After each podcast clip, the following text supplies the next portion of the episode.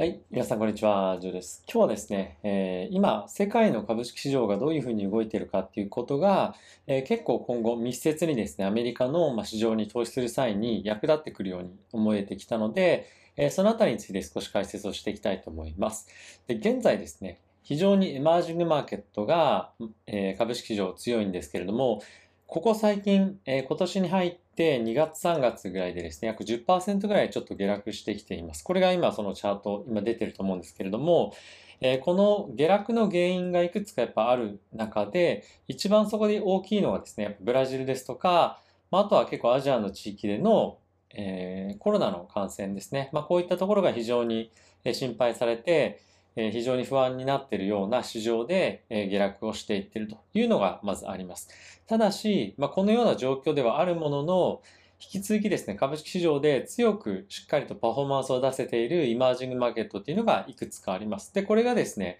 やっぱりアメリカの、まあ、今後見ていく中で、アメリカの株式市場を見ていく中で、えどういったポイントを我々が見ていくべきなのかっていうところを結構表しているんではないのかなと思ったので、えこちら詳しく見ていきたいと思います。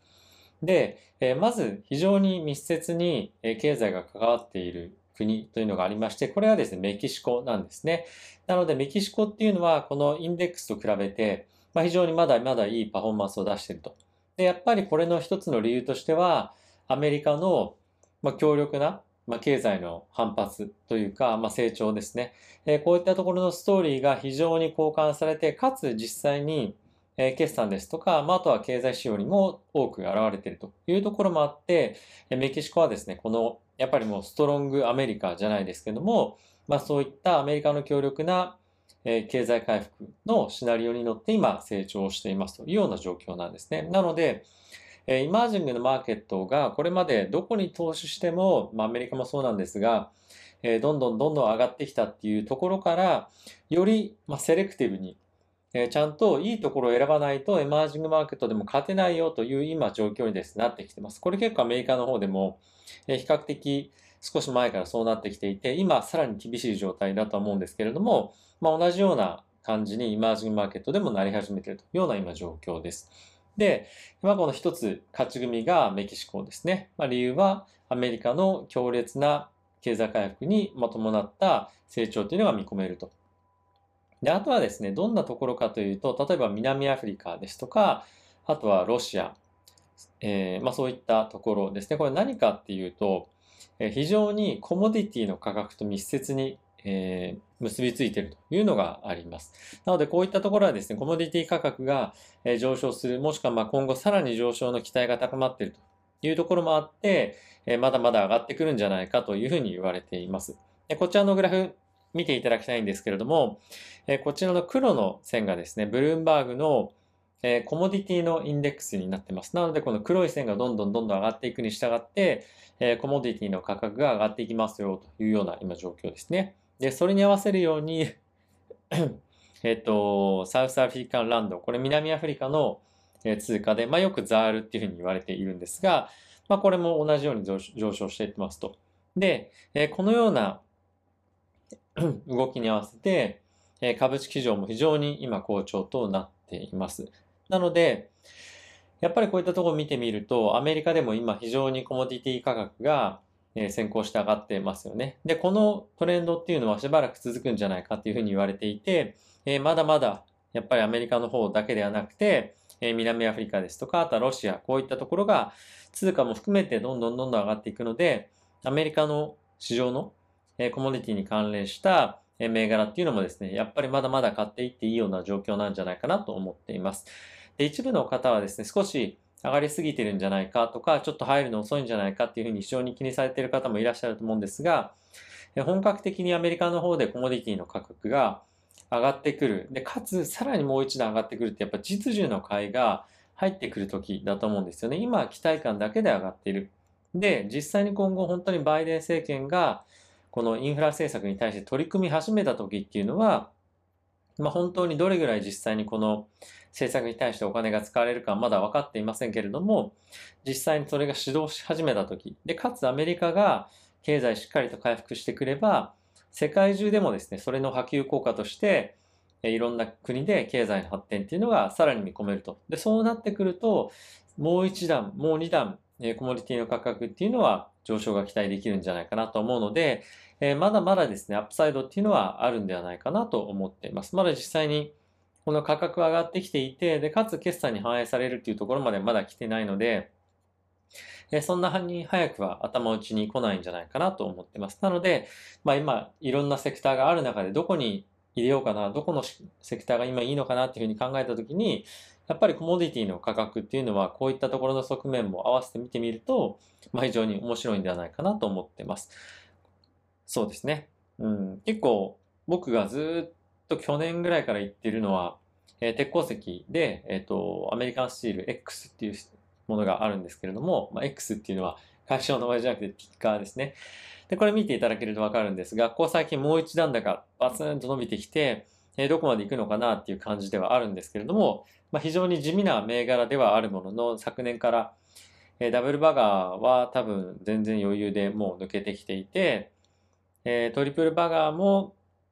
まあ年内いけるかどうかな、みたいな、そんなような状況だと思うんですけれども、まあまだまだ、え年内っていう意味では非常に期待できるんじゃないかなと思っています。でおそらく今後、えこういったところの価格上昇っていうのが、まあインフレ期待とかっていうところに、まあ、重なっていって非常に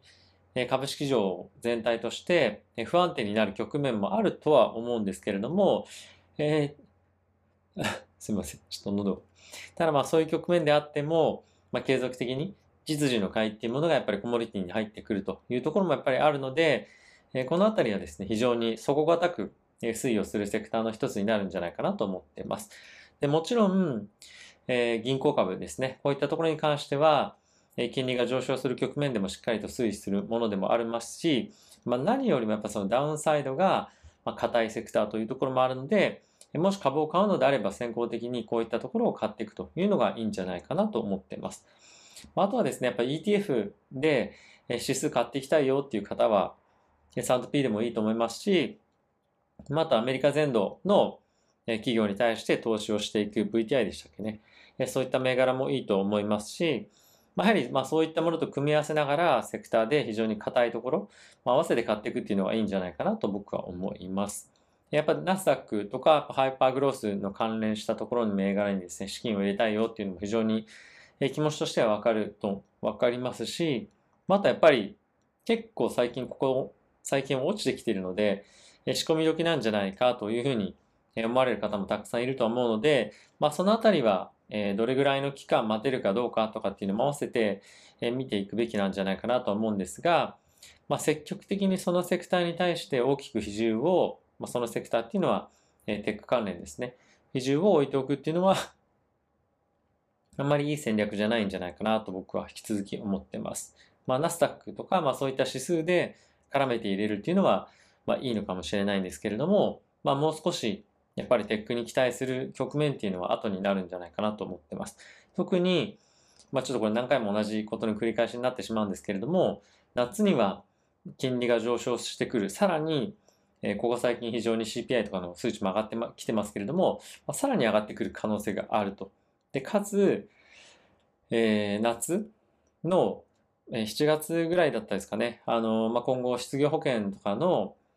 えー、ていうんですかね。まあ、一部の撤廃とかっていうのもやっぱりあったりすると思うんですよね。そうなってくると、まあ、今、失業保険手当上乗せでもらえてるから、えー、仕事をしなくていいよねっていう人たちがどんどんやっぱり仕事しなきゃいけないよねっていうところになってきて、でかつ雇用も数字面では回復してくるというところになってくると、えじゃあす、え、雇用の数字も改善して、でかつ物価の数字も改,、えー、改善して、だったらもう利上げにならないといけないよねとか、利上げやっぱ見込んでいかなきゃいけないよねっていう機運が、まあ、かなり高まってくると思いますので、やっぱりそういった局面に向けて今我々が、まあ、持っていないといけないというのは、テックではなくて、やっぱりもっと銀行株とか、あと本当に経済が回復してくる局面で、えー、マーケットが実需の買いが入ってくる、まあ、なんていうんですか、まあ、あの、鉄鋼とかっていうだけではなくて、コモディティ関連っていうところがやっぱり非常に、えー、まあ、いいところなんではないかなと思ってます。やっぱりその金利上昇局面とかにいうふうに、非常に思考がマーケットとしてはいくと、まあ、そういった局面だとやっぱりマーケットの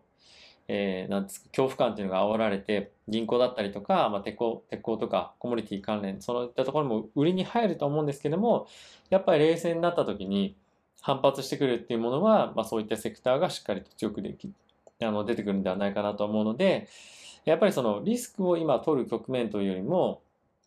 よりよくマネージする局面だと思ってます。アノマリー的にもやっぱり Sell in May というふうに言われてますけれども、このやっぱり夏にかけて、まあ、人々が休みに入ったりとか、まあ、夏枯れ相場っていうふうに言われますけれども、あまり歴史的に見てもパフォーマンスがあまり良くない局面ですし、まあ、先ほど言ったような CPI が上がったり、経済がもう少し雇用が改善してくるという局面でもあるので、絶対株式にとって良くなるようなタイミングじゃないんですよね。経済にとっては非常にいいんですけども、まあ、今のマーケットがリスクと感じているものが、まあ、結構表面化してくるようなタイミングだと思うので、えー、その辺は本当に気をつけた方がいいんじゃないかなと思ってます。で、まあ唯一今ちょっと、えー、仮想通貨市場の方が非常に調子悪いのと、あとはですね、これちょっと仮想、あの仮想通貨チャンネルの方で詳しく話すんですけれども、えー、ステーブルコインというふうに言われているテザー社のですね、バランスシートの内容が開示、新しくされたんですけれども、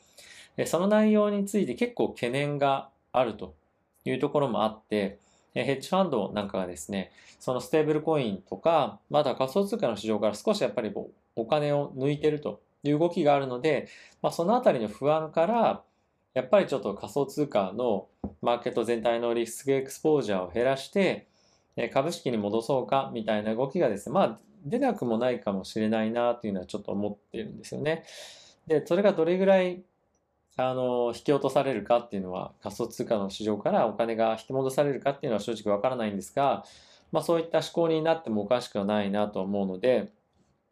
まあそういった意味ではお金がちょっと若干仮想通貨から戻ってくる可能性はなきにしもあらずだと思いますし、まあ、あとここ最近非常に個人の投資家が、まあ、ここ最近給付金とかっていうのがあって、まあ、それを軒並み仮想通貨市場の方に入れてるっていう話がありましたけれども、まあ、これがですね、いつ巻き戻しになるのかっていうのは、まあ、わからないですし、まあ、これ以上積極的に仮想通貨にどんどん入れていくっていうよりも、まあ、結構もう入りきったというふうに見てもいいんじゃないかなと個人的には思ってます。なので、その辺の巻き戻しとかもですね、あったりする可能性はあるので、まあ、そういった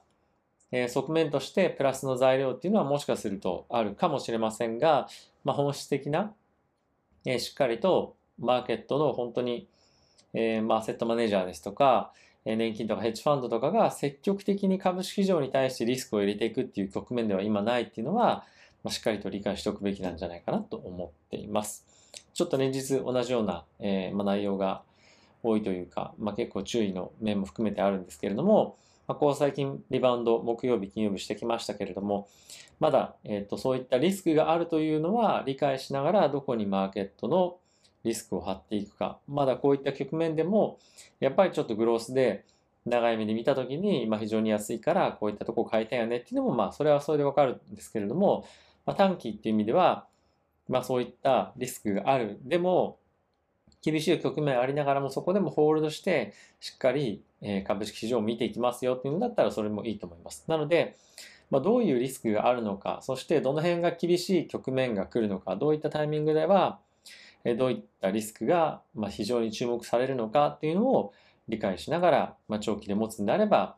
えー、まあ、それはそれでいいかなとは思ってますけれども、一応まあ、えー、まあ、注意喚起じゃないですが、そういったところも理解していただきたいなと思ったので、今回改めて、動画を作っていました。えまたですね、え引き続き、ま世界中の株式市場の動きですとか、あとは債券市場の資金の動きとかも合わせて皆さんにお伝えしていこうと思いますので、引き続き